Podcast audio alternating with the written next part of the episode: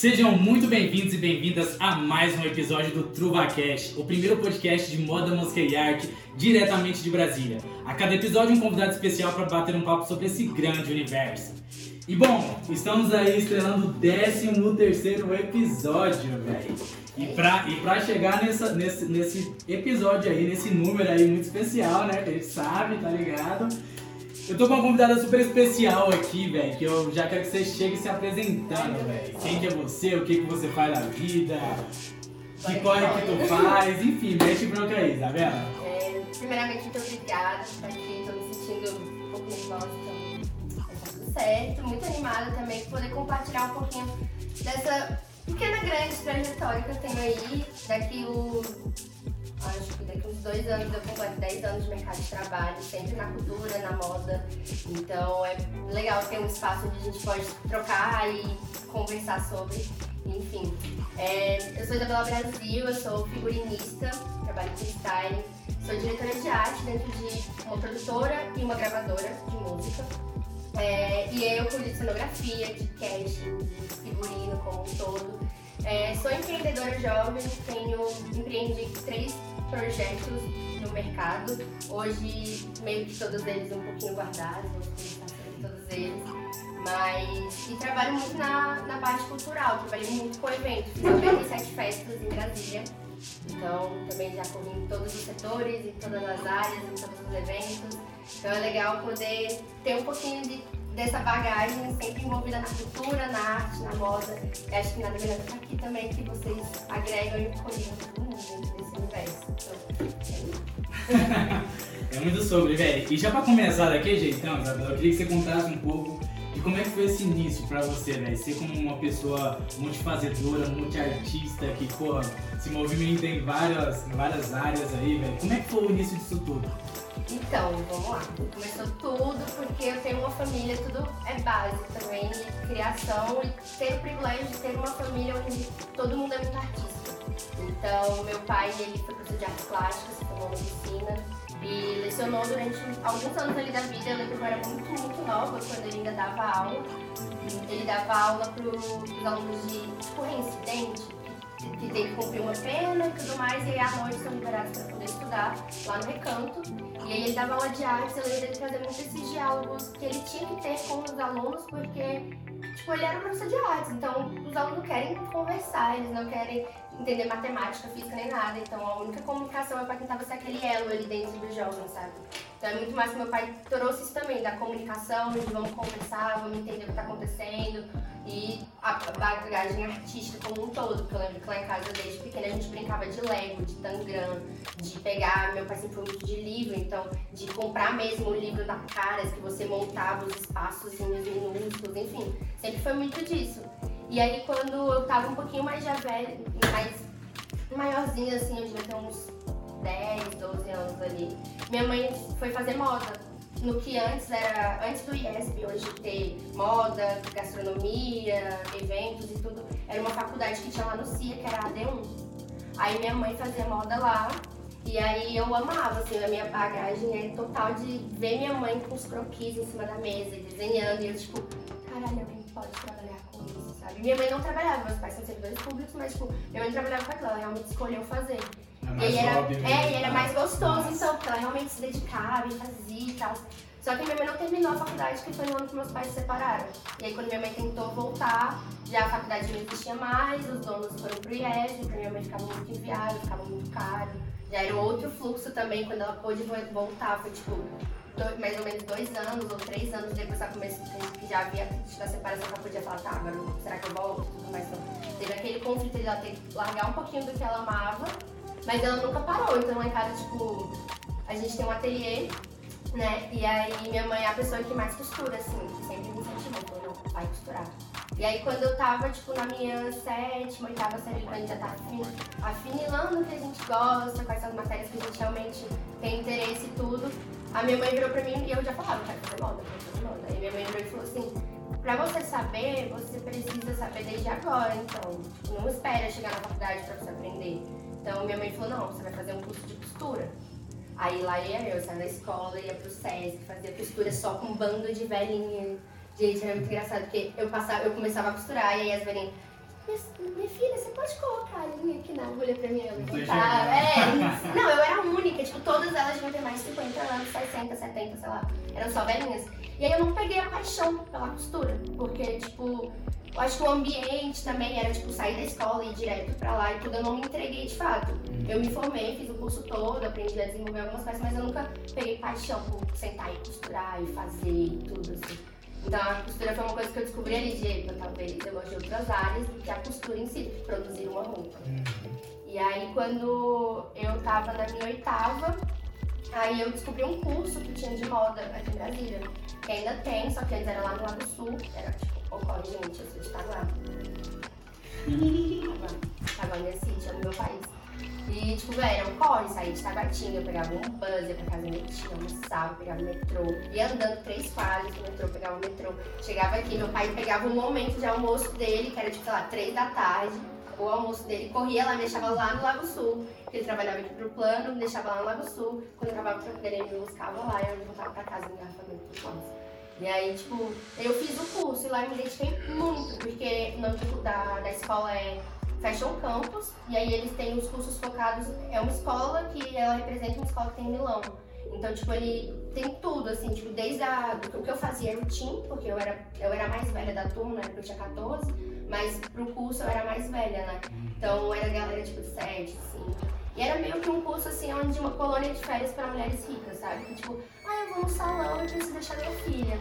Aí eu deixava a filha lá. E as meninas, então, elas não estavam nem aí, só que eu tinha todo esse corre pra chegar lá. Eu chegava lá, tipo, no, no suor e no sangue, de, tipo, vamos estudar, velho, vamos fazer tipo. E aí a minha professora foi vendo isso, minha entrega, minha paixão, né? Minha dedicação, assim. E ela começou a, tipo, me chamar pra algumas coisas. De tipo, Isa, e aí rolou, nesse ano foi. Tava tendo ainda existir a Capital Fashion Week em Brasília né? Que é o, a mesma, mesmo, mesma semana de moda que tem São Paulo Fashion Week, né, né, né? E aí, ela, a gente, da escola, a gente ia poder ter uma... Como é que fala? A gente pode, pode, tinha algumas turmas, né? Então, cada turma poderia escolher, fazer uma votação dentro da turma para escolher um desenho que ele seria produzido e seria desfilado no capital. E aí, tipo, cada turma fez um desenho e aí meu desenho foi escolhido. Meninas escolheram o meu, aí a gente confeccionou minha peça. E aí ela desfilou no capital, aí foi muito top. Só que aí a professora me chamou, ela falou... Os 14 anos. Os 14 anos. Aí a minha professora me chamou, falou assim, Isa, você, tipo, né, tá por, por dentro de muita coisa, tá se dedicando muito, vindo aqui, vão trabalhar comigo nos bastidores, porque como as meninas são muito novas, eu preciso de alguém minimamente que consiga me ajudar com elas, pra coordenar quem vai desfilar, quem não sei o quê as nossas peças chegando, então a gente ter um cuidado e tal. Aí eu falei, ah, vamos. Aí foi o primeiro trabalho que eu fiz. Foi tipo, no Capital Fashion Week. Eu trabalhei lá, com a minha, escola, né, que eu fazia. Mas aí depois, tipo, eu trabalhei em vários desfiles com a minha professora. Terminei o curso e tudo, eu continuei, tipo, acho que uns dois anos trabalhando assim com a Ana, que é, que é a professora do Fashion Campus, em vários outros eventos assim que ela fazia. Tipo, aí lá tinha um curso de adulto, que era. É como se fosse um semestre do IESB, são seis meses de moda você tenha um, um, um curso técnico, assim, mais ou menos. Porém, você tem todos os processos do, do que você tem ali durante o semestre de modo do IES. Então, tipo, você tem aula de costura, você tem aula de vitrinismo, você tem aula de currante, você tem aula de é, desenho. É, e aí no final do semestre, né, nos seis meses, tem que apresentar. Aí depende, geralmente ou é uma coleção de três peças, ou é apenas uma roupa, se for é, algo assim, tipo, se for um, um bloco só dependendo do tema. Por exemplo, lá eu trabalhei em dois, em, do, em dois conclusões de curso, né, com a minha professora trabalhando em evento. Eu não fiz o curso, porque eu nunca consegui. Quando eu tinha idade pra fazer, eu tava fazendo o NB lá era só noturno, e anular, ainda existe uma problemática bem gigante. Aí quando eu trabalhei em um que foi de. como se fosse de princesa, sabe? Aí então, no caso, cada uma finalizou o curso, né? Os alunos finalizaram o curso fazendo uma única peça. Mas teve também finalização de curso, sei lá, três peças, quatro peças. Dependia muito do fluxo da turma e tal. Mas era como se fosse um semestre do IESB, sabe? Só que sai com um certificado. Intensivão, assim. É, um, é ele, a gente chamava realmente disso, intensivão. Era o nome da parada, sabe? E era muito top, só que eu não cheguei a fazer ele. Eu comecei na moda desse jeito, nos eventos, nos, eventos, nos desfiles. Então, tipo, trabalhando backstage, trabalhando nessas paradas. Então, ali assim, que tudo foi se formando. E aí, quando foi no meu primeiro ano do ensino médio, 2016, eu abri um blog. Não, 2015. 2015 eu abri um blog de moda, porque eu tava, né, tipo, fervilhando moda, acabei de fazer um curso, tipo, ai, consumindo tudo e tal. E aí eu fiz o blog, eu amei, tipo, eu amava escrever mesmo as matérias, procurar tendência, tipo, eu odiava ter que sempre ter que colocar uma coisa minha, tipo, uma foto minha, uma, sabe? Ai, o look do dia, é o seu look, não, velho, eu, tipo assim, eu não saía muito. Eu realmente fazia as fotos pra ir pro blog, eu não usava nunca aqueles looks na minha vida, sabe? Eu não tinha pra onde ir, era uma menina de, tipo, sei lá, 16 anos, sabe? Então, tipo, Aí então eu fazia minhas paradas, tipo, ah, eu estudava a tendência, fazia o look do dia e botava, tipo, o conteúdo, tipo, história, tipo, ah, essa tendência vejo não sei onde, não sei onde, gostar de escrever. E aí começou a vir o Snapchat, e aí tudo morreu, porque virou selfie, blogueira virou selfie. Tipo, blogueira é quem tá ali, e não tem problema, mas eu acho que a gente parou de transmitir conhecimento, de gostar do que o tá falando ali, porque eu tô consumindo algo que uma pessoa tá fazendo. E eu tive um engajamento legal, tipo, isso em 2015 eu tive, no primeiro mês de blog, eu tive 11 mil acessos. Foi, tipo, muita coisa. Aí eu apareci na Capricho, no site da Capricho, como e-girl, tipo, apareci lá, tipo, em vez de Brasil, eu esqueci de escrever, por favor, latina. Aí apareceu a Isabela, Brasil, 6 anos, latina, foi bem legal. Então, tipo, eu entrei na moda assim muito de cara, de, tipo, não, vamos consumir, vamos estudar, vamos quê. E aí o blog morreu porque eu falei, velho, eu tô gastando muito tempo, muito dinheiro, tinha acabado, tava no primeiro ano mesmo do ensino médio, então tava estudando pra caralho, né? Tipo, minimamente ali a carga de ensino, então eu falei, velho, eu não vou continuar porque eu não sou selfie. Eu não consigo ser. Oi, tudo bem? Bom dia. Não sou isso, velho. Eu sou tipo, se eu tô aqui falando alguma coisa, é porque eu tenho alguma coisa pra falar, não porque Oi, tudo bem? Eu quero apresentar esse copo aqui, que é muito bom e tal. O copo eu posso jogar no Google e procurar 15 melhores desse copo. Por que ele é bom? Eu sentia falta disso. E aí eu abandonei o blog, tipo, deixei ele morrer, tanto que aí depois perdi domínio, perdi tudo. Sinto falta de ter registrado em prints várias coisas dele, porque tudo se perdeu também. Porque como eu era muito nova, eu não acreditava que isso seria um. Tipo, estaria, estaria ali na minha. Sabe, na minha trajetória, isso faria isso ser importante. Hoje eu vejo que, tipo, eu ter tido as caras pra escrever, fazer as paradas, buscar e tudo mais, tipo, me deu muitos mais degrauzinhos a mais do hoje que eu faço, sabe? Naquela época não tinha assim, meu só de claro. Massa demais, Isa. E, véi, eu achei da hora você falar sobre essa questão do blog e, e também dessa, dessa construção aí de evolução de como as mídias se evoluíram, né? Porque essa questão do blog, velho, você realmente tinha que ter muita noção pra você poder escrever. É basicamente o trabalho da faculdade. Não, total. Você vai buscar referência, você vai entender o que tá acontecendo e depois vai, vai usar o seu repertório, a sua forma de falar, a sua forma de escrever pra compartilhar aquilo com, com o leitor, né, velho? E, pô, que loucura. É, tipo, eu passei um pouco sobre esse processo também do blog, achei muito engraçado, velho. Porque, enfim, né, foi uma construção, porque teve aquela época lá do blogão também, que tipo, o, o blog ele realmente teve uma alta numa Sim. época, tipo, a, o, sei lá, o hype era o blog. Tipo, todo mundo lia blog. É, porque era caro, querendo, tipo, se não era caro pra você fazer, tipo, você não encontrava todo mundo que fazia, que sabia mexer, tipo, em, tipo, sabe? Como é o nome, tipo, mas no. no, no, programação. É, programação, tudo, apresentação mesmo daquilo. Então, tipo, pra mim foi muito. Quando eu falei, eu quero ter um blog, eu fiquei mil e uma possibilidades. Tipo, como eu vou fazer isso? Porque eu, eu não sei. Tipo, como é que eu vou conseguir chegar até o momento ter um blog? Então, quando eu consegui, eu tentei muito. Mas depois eu falei, velho, corre pra você manter isso é muito absurdo pra você, tipo, minimamente ver que. E não foi um problema de, ah, é igual hoje a gente enfrenta, de, tipo, ah, hoje meu, meu engajamento tá baixo. Não, não. Era literalmente de ver que naquele momento todo mundo tava se modernizando. Tipo assim, não era tipo, ah, as, eu, hoje as pessoas que me visitam vão parar de me visitar. Não, é tipo, hoje a sociedade vai parar de consumir isso para consumir isso aqui. E eu entendi naquele momento, eu falei, velho, eu não, eu não, eu não vou embar, embar, embarcar nisso, sacou?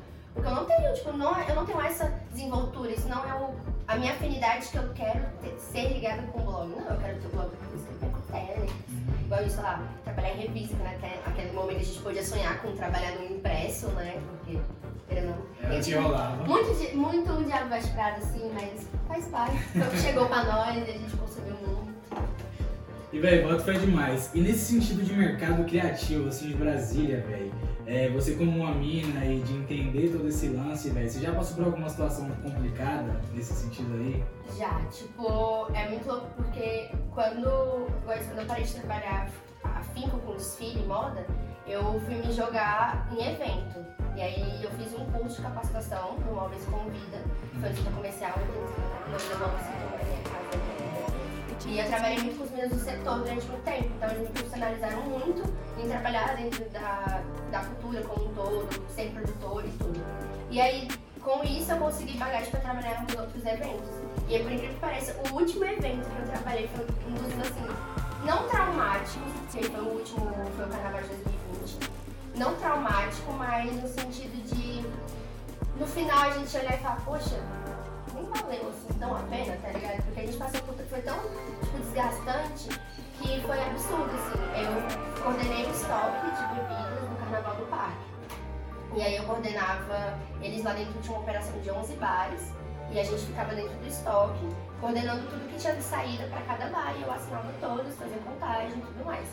E aí a gente era uma empresa contratada pela R2 e pela, pela pessoa, pela empresa que cuidava do abastecimento dali. A gente era meio que o fiscal, é, a gente era meio que o fiscal. Pra ninguém levar calote, a gente era o fiscal que ficava ali. Tipo, R2 falou que precisa de, sei lá, é, mil caixas de Red Bull tradicional, ok. A gente aqui, a gente passava tanta confirmação de que saiu para R2, quanto a confirmação para Maibar que saiu eles ali também. Não vou falar nomes, porque eu não sei se é Maibar ou Apreciado, mas a galera da distribuição de bebidas que faz em Brasília, os eventos. E aí, o que aconteceu? Eu era, eu tinha, eram dois turnos, e aí eu cuidava de um turno, eu era supervisora do meu turno, e eu era a única mina dentro de um estoque com 60 anos. Apenas isso. Então, tipo assim, era muito louco, porque tudo, durante o meu turno, eu que respondia sobre isso, né? Então, tipo, eu que assinava todas as folhas, eu que fazia todas as contagens. Tipo, eu tinha uma pessoa que fica, um, um assistente que ficava encarregado de, de me ajudar nas contagens, de tipo, como é que funcionava? Tipo, tinha o, os puxadores, que são os meninos que trabalham ali de literalmente tirar do monte e colocar no carrinho, e chegar no carrinho e colocar no bar, os puxadores, e aí essa era a maior galera de todas. E aí tinha umas outras pessoas, assim, que faziam alguns outros serviços. E aí nisso foi muito louco porque nos primeiros dias, nos dois primeiros dias, eu era tirada de tempo, tipo, grandão, tipo, muito. Tipo, os meninos olhavam minha cara e falavam assim, hum. Eu falava assim, ei, eu tô falando com você. Você pode pegar esse negócio e colocar aqui, por favor? Você pode isso aqui, porque os, os meus. Se fosse só eu, e se eu não tivesse ouvido a chamada do meu, do meu coordenador, foi isso, você não tem que postar em caixa nenhuma pra colocar em lugar nenhum. Seu trabalho não é esse. Não faça isso. E aí tinha vezes que eu me pegava lá pegando as caixas, jogando parada, tá ligado? Porque eu não consigo ficar parada, porque eu via que os estavam me tirando de tempo. Eu falava, ah, vou deixar de fazer. Ainda mais os primeiros dois dias que tem que mostrar serviço, os moleques me tirando de tempo. Eu lembro que no terceiro dia, na hora do almoço, assim, eles estavam falando umas merdas muito grandes, sabe? Tipo, literalmente, homens falando muitas merdas. E aí eu só. Eu tava almoçando durante muito dia, eu falei assim. É, e aí eu paguei um sapão, sacou? De falar assim, mas você tem que respeitar mais, você tem que entender que mulher no espaço não é porque eu estou aqui que vocês têm que respeitar. Enfim, charapei, militei pesado assim. Os moleques, depois eu falei assim, e outra, vocês todos estão aqui respondendo a mim.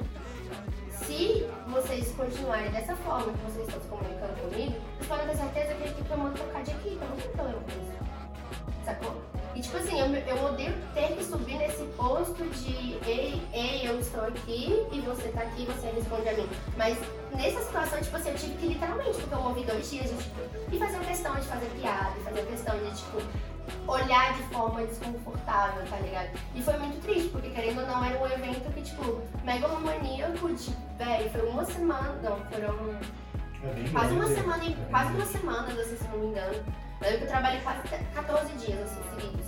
E aí, tipo, foi muito louco porque, querendo ou não, um puta, sabe, trabalho, responsabilidade muito louco. Tipo, pô, tô fazendo um trampozão desse, com uma responsabilidade dessa pra R2 e tal. E se olhar assim dentro do lugar que você tá, tipo, velho, zero respeito. Zero, tipo. E várias outras paradas mesmo, falando mesmo, tipo, R2 diretamente, tipo assim, vários vacilos que vocês. que eu olhei ali dentro e falei, caralho, eu tô trabalhando com a empresa, que hoje tem o maior controle, tipo, e mínimo de tipo, ter estrutura e recursos para realizar eventos em Brasília. é a maior produtora daqui. É, eu, eu acho que não é só mais Brasília, eu acho que eles estão pegando já outros, é. outros estados também, sacou? E se olhar assim e falar, caralho, vocês são as pessoas que realmente podem fazer, saca? Que tem condição, tem público, tem tudo, assim, pra, pra ser, tem, tipo, possibilidade de ser um evento gigante mesmo, de estrutura, sabe? E vocês, tipo assim, não tenham cuidado com quem faz o evento de vocês, velho, é desrespeitoso. Isso que eu passei por várias fitas ali dentro e várias coisas ali dentro. Que depois eu não vou mentir, me arrependi muito de não ter registrado, de não ter, tipo, cara, isso aqui não é legal, isso aqui não é legal, sacou? Então, tipo, é muito, é muito foda, porque pra além de eu ser uma mina onde minimamente eu sou mais nova do que boa parte das pessoas com quem estão trabalhando comigo, porque eu tenho 22 anos, então, tipo, muito nova. E ao mesmo tempo eu tenho um rosto mais novo, eu sou pequena, eu sou muito magra, eu sou baixinha, então, tipo, tudo isso são empecilhos que, tipo assim, as pessoas literalmente, elas vão subindo em cima, e, tipo, ah, primeiro, você é só uma mulher, então eu não preciso te escutar. Ah, você é só uma mulher com uma cara de menina que não precisa escutar. Só que aí, você consegue entender que você está respondendo a mim, sou eu que geralmente estou te contratando. Então isso é muito louco, porque já levei em muitas situações, em várias áreas, em vários setores, mas o mais assim, esse carnaval do parque é um conjunto de tudo, de olhar e falar, caralho.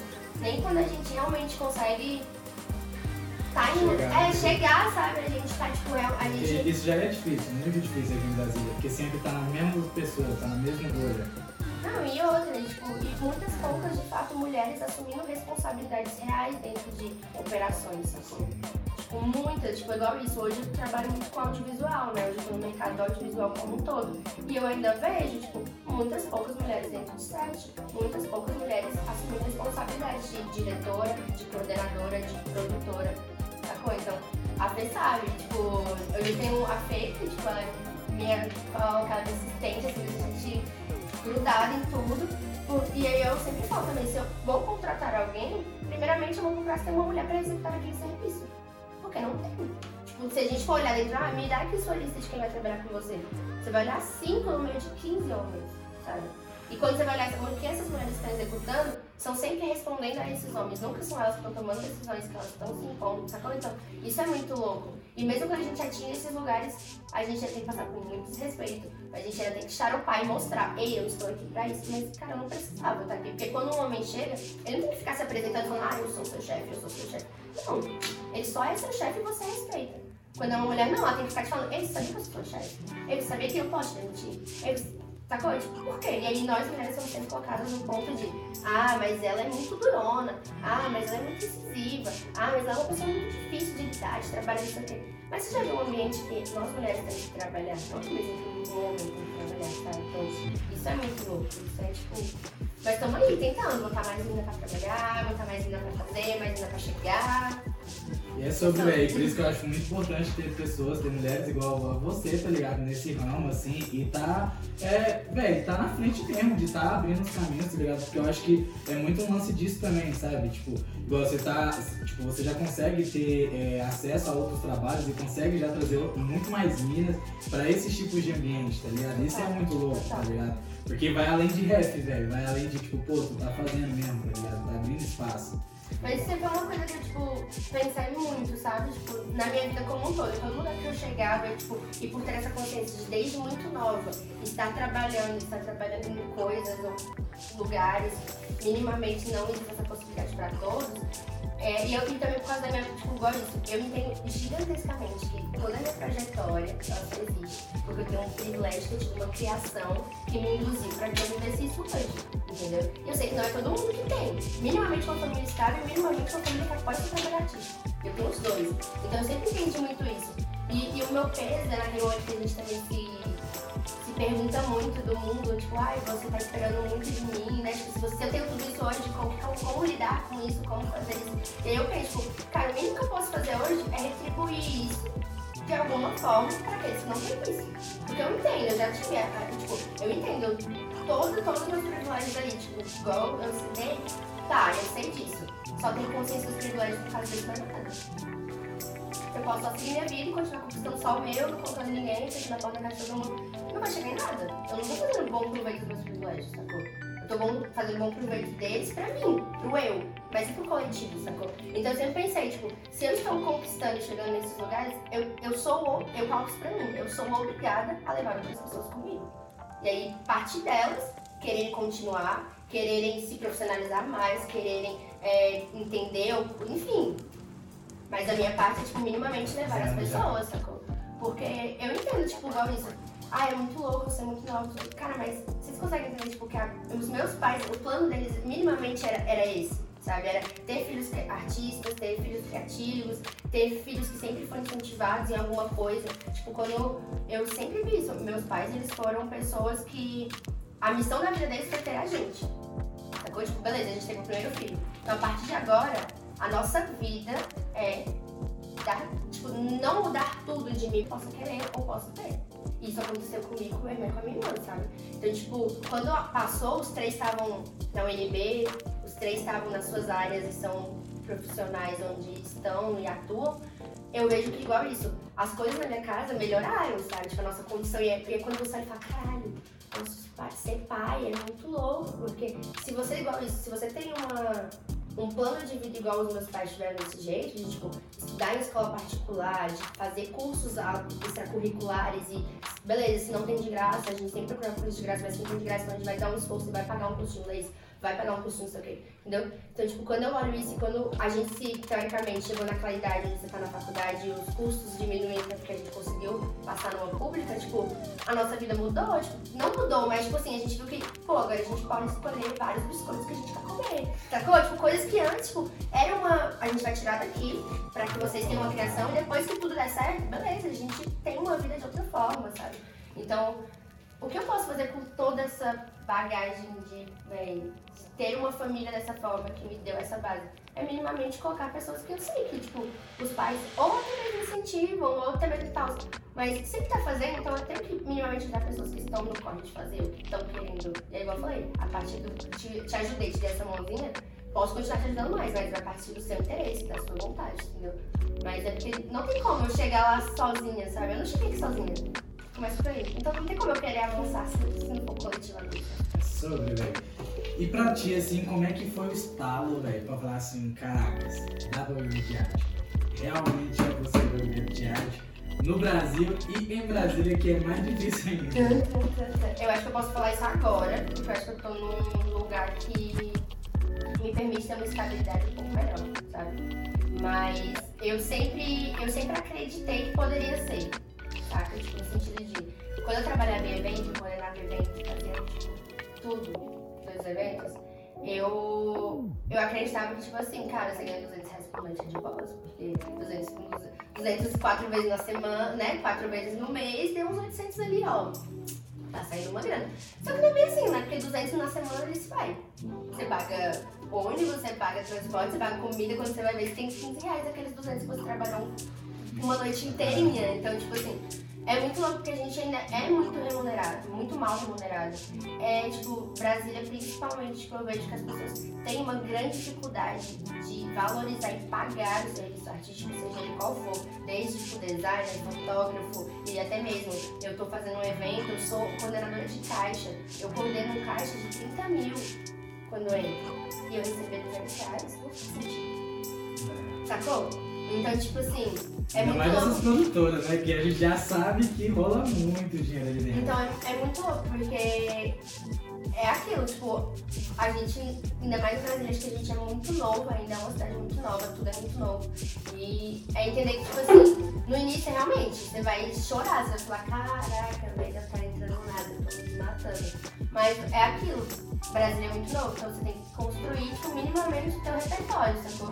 Porque eu vejo que hoje eu só consigo, igual eu falei, tipo, ter uma mini estabilidade, porque antes eu Só ralava, ralava. eu só ralei, eu só ralei muito, muito. Tipo, igual isso, eu lembro que quando eu comecei a trabalhar nos desfiles, quando eu estava estudando no ensino fundamental, eu, eu lembro muito, tipo assim, eu tinha aula todo sábado. Todo sábado na minha escola tinha aula no ensino fundamental. Quando passou para o ensino médio, todo sábado a gente tinha prova, pra ninguém faltar. Fiz a questão de botar todo sábado prova. E aí eu lembro muito que, tipo, às vezes eu ia trabalhar em desfile de noite, é, na sexta, por exemplo, sei lá. E aí eu lembro muito verdades da galera da minha turma virar e falar assim, nossa, mas pra que você vai trabalhar? É de graça, você vai ganhar dinheiro. Pra que você vai trabalhar? Amanhã tem prova. Ah, vamos hoje pro rocada. Na época minha época era rocada. Vamos hoje pro rocada, esse é um come, eu ficava pensando, gente, vocês estão descendo como com dinheiro de quem? Gente, sabe, era outra vida. Eu estudei numa escola muito playboy mesmo. Estudei no ideal de Tabatinga. Querendo ou não, tem uma aquisição, a minha galera tinha uma outra, tipo, eu de ônibus sempre. Eu cheguei, chegava lá de carro. Esse lugar de mim chegava, ficava dirigindo. Entendeu? Tinha gente que ia de Rolex pra sala de aula. Entende? Eram umas outras coisas. Eu conseguia ver, tipo assim, ah, coisa de boa, essa vida aí, vamos sabe? E, mas mesmo assim, eu lembro que a galera falava, por que você não de graça? Eu falava, não, vai, mas eu tô grávida de não As pessoas, não, mas, pô, é de graça. E eu falava, tá, é de graça agora? Agora realmente é de graça, mas é é uma aula, basicamente. Então, quando era tudo de graça, eu sempre levava assim, é uma aula, eu indo pra aprender. Indo pra aprender, eu tô indo pra observar, e era isso. No início, você trabalhei muito de graça, muito, trabalho até hoje, gente. Trabalho muito de graça também, porque às vezes é aquilo, é a gente olhar o que, o que realmente está recompensando. Pode que no primeiro momento a gente realmente não esteja ganhando, não esteja se mantendo, as contas estejam fechando. Mas se a gente persistir e tiver uma consistência, depois a gente vai conseguir achar nossa estabilidade. Porque não é um concurso que a gente passou e garante a vida toda. Infelizmente, ele escolheu o caminho um pouquinho mais. Sim, velho. É uma das piores áreas, assim, pra ganhar dinheiro, né? Vou ser bem sincero. É, é, é, por isso que eu até pergunto, assim, porque é interessante a gente ter esse entendimento de como foi a construção e, e pô, pra você estar tá aqui hoje, teve toda uma estrutura aí, teve todo o rolê. E, velho, é, você é uma menina que eu sei que você faz graduação, você faz ah, ver, Voltei, né? meu Deus, voltei esse semestre todo. Então não tô surtando ainda, só apenas com as plataformas de troca, né? troca. Começando. Agosto é um surto real, é. Imagina, vai ter três trabalhos pra entregar em agosto, pensando só que vai ser, mas vai dar tudo certo. Graças a Deus artes. E, velho, nesse sentido, é, eu queria que você falasse um pouco como é que esse repertório universitário agrega na sua vida profissional, nos seus afazeres do dia a dia. De forma que você vê que a universidade realmente é, te ajuda? Porque, assim, né, é, a gente faz a mesma faculdade eu vejo, assim, que tem não, não, não só nesse lance universitário, mas eu, eu, vejo que a universidade pública ela tem esse lado científico muito forte, né? Esse olhar muito é, científico mesmo, de olhar ali, tipo, de você estudar várias pessoas que vieram muito antes de você e de. Às vezes vem muito distante, muito, você nunca nem, tipo.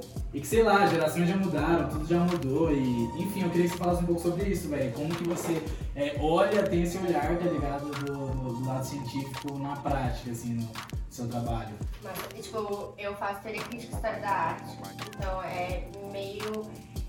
É, eu vou ser bem sincera com o meu curso. Eu amo muito, muito, gente, porque é um privilégio muito grande eu poder ir para uma universidade pública e estudar arte.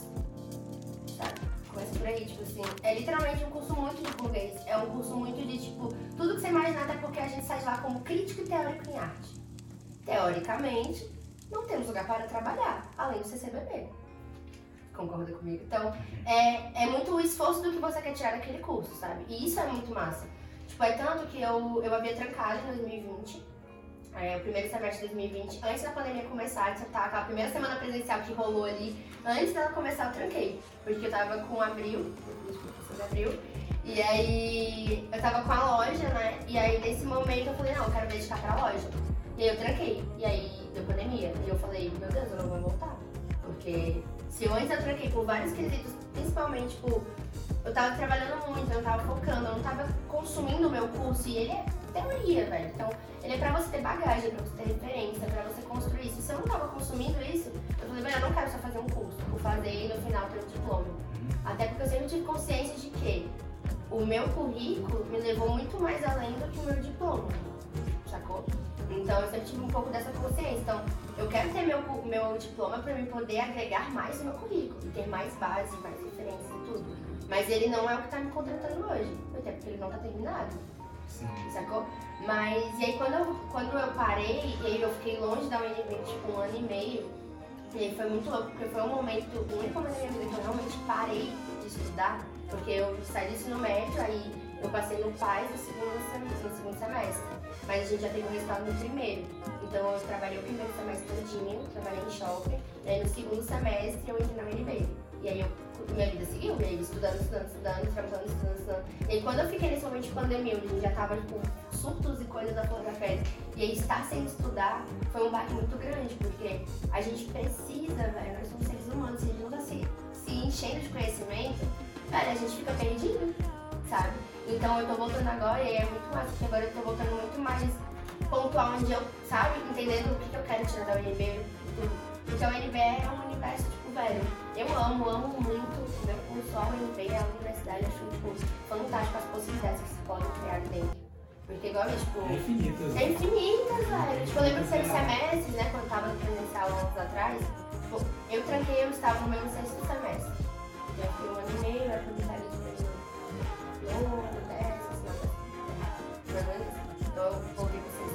Mas, tipo, eu lembro de antes disso, eu lembro que eu peguei matéria, tipo, eu olhava e falava assim, nos primeiros semestres eu fiz certinho, né, as, grades fechadas e tal. Fechadas assim, do meu curso, que pegava, não tentei pegar de outros departamentos. Aí no meu terceiro semestre eu falei, não, eu vou botar aquilo aqui dentro e eu vou pegar umas matérias muito loucas que não tem nada a ver comigo. Claro que tinha. Tipo, umas coisas que tipo, não, não vai parecer pra mim no meu fluxo normalmente. De departamentos. É, aí eu fui pegar, tipo, introdução à antropologia, introdução à sociologia, nada a ver, né? Mas tudo a ver, né? E peguei projeto.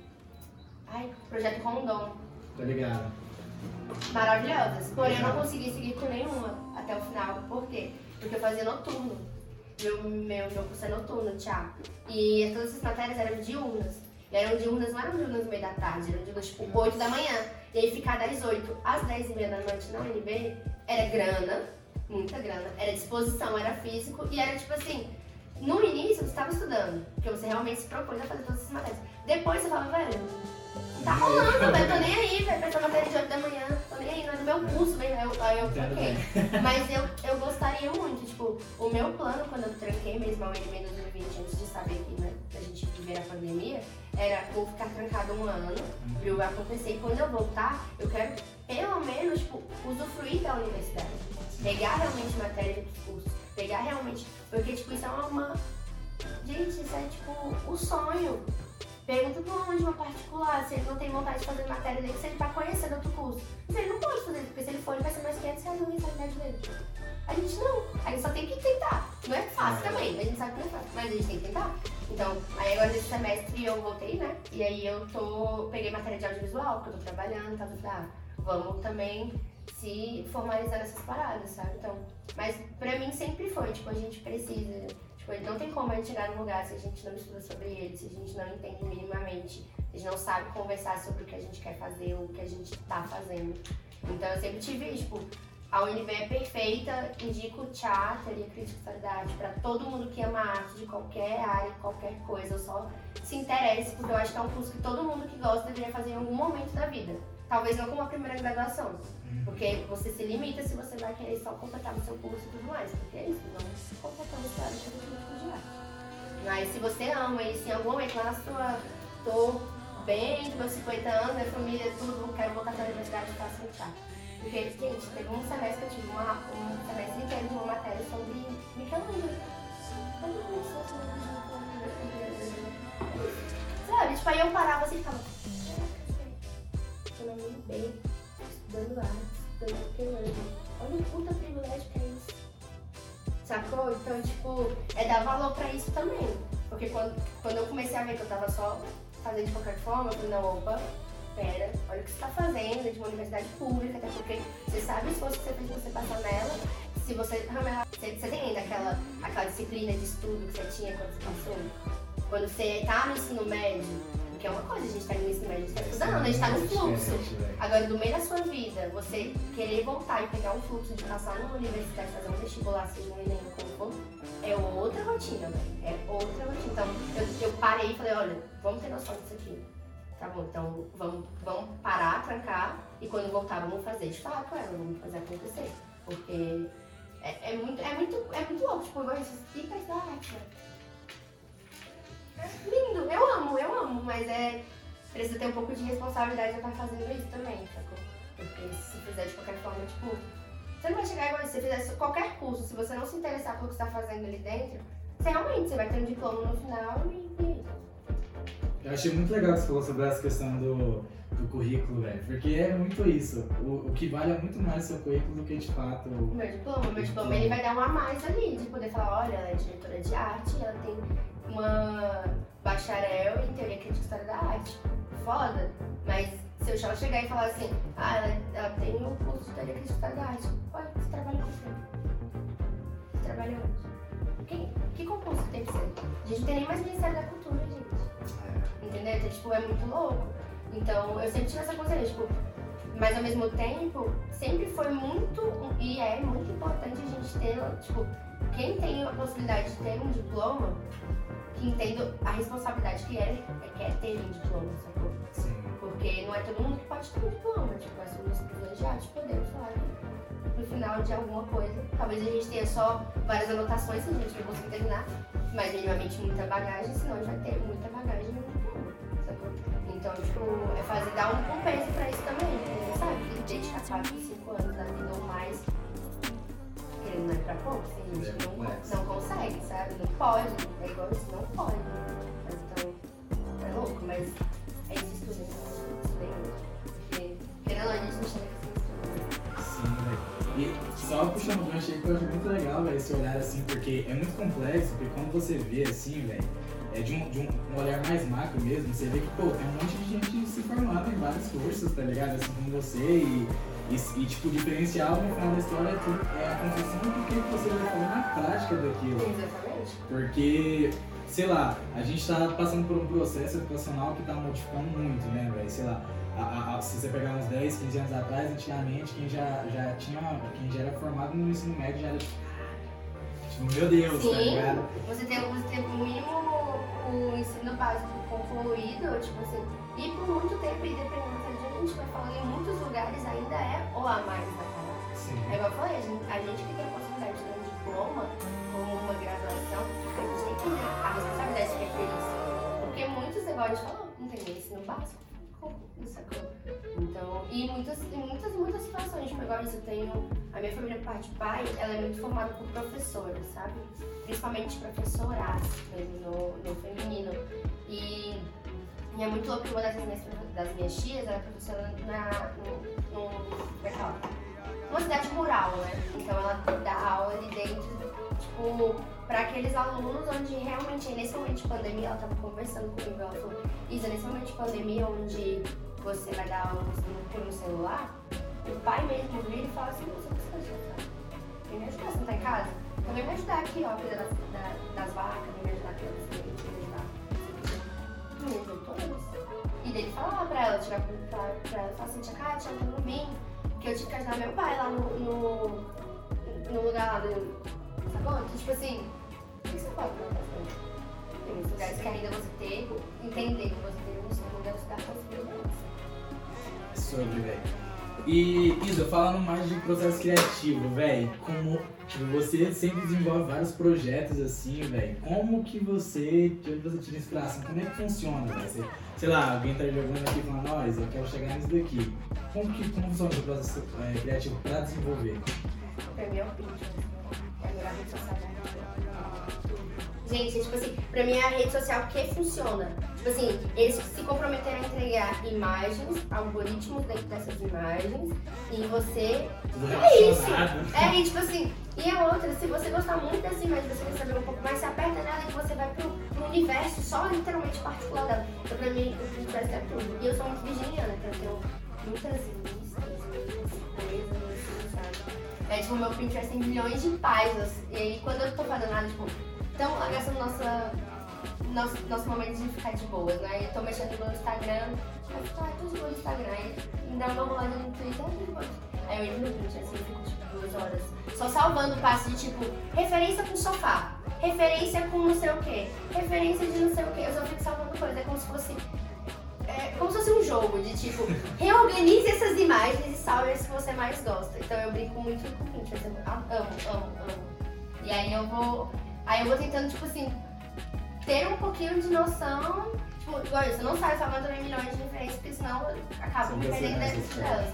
Mas meio tipo assim, gostei muito dessa referência aqui, que é um cara sentado com um notebook para uma paleta verde azul. Legal, eu vou salvar isso. Então, aí vou salvar, que aí eu tenho a referência do computador, da paleta e tal. Então, uma outra eu vou salvar num sofá. Tem um sofá, porque ali embaixo eu vou puxar mais de sofá. Pelo menos uma base de cada de, de alguns contextos, sabe? Que aí eu consigo depois ir, tipo, ah, isso aqui eu consigo jogar pra essa parada. Mas é, é, literalmente, é pegar e estudar, velho, é estudar. E estudar, tipo, referências, estudar outras, outros... Eu tô fazendo muito curso agora online também, tô adorando doméstica, tem uns cursos muito tops, eles são bem facinhos. E são e é mais pra essa área artística também. E é muita área artística, tipo assim, tem muita coisa artística mesmo. Então é muito massa. E aí ele dentro é legal, que eles falam uma referência, aí você vai, já faz uma busca. Mas é literalmente, tipo, tirar um tempinho pra estudar. E não são caras, eu achei legal. Isso, não, tem muita mina. Tipo, acho que boa parte das coisas que eu comprei foram, foram mulheres dando. Assim, quando não foram mulheres, foram mulheres com cara. Então isso é muito legal. Massa, velho.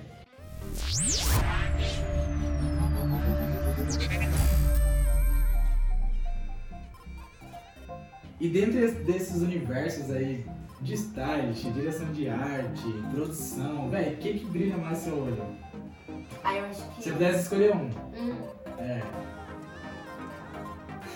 Mas um eu acho que o figurino.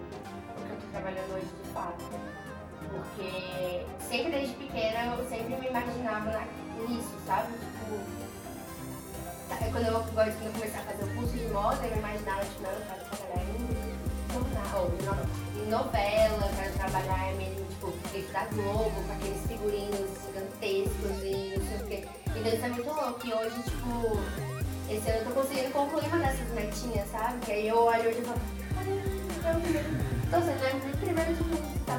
que eu vou fazer um longa. Então eu vou ser figurinista geral de um longa trás. Que é muito louco, porque aí, tipo, pra além de né, idealizar ali as paradas e tudo, é poder igual isso, trabalhar com outras mulheres também. Eu tipo, ah, minha criança tem assistente. E aí eu vou ter uma outra assistente, que é a minha assistente de produção geral, né? Aí eu vou ter assistente de set, costureira, aderecista. Então é legal que eu vou poder desenvolver as peças, sabe? Tipo, agora isso, já a gente tá fazendo esboço, desenhando, fazendo os croquis pra poder passar, provar, a gente tirar, a gente aprovar tudo. Aí eu tô bem animada, assim, porque é muito louco, é, é você realmente ter espaço pra jogar sua criatividade dentro do universo de outra pessoa, sacou? Porque é igual isso, a gente tem o roteiro, a gente tem tudo, mas é você que vai dar rosto, porque querendo ou não é a roupa que veste é. assim, né?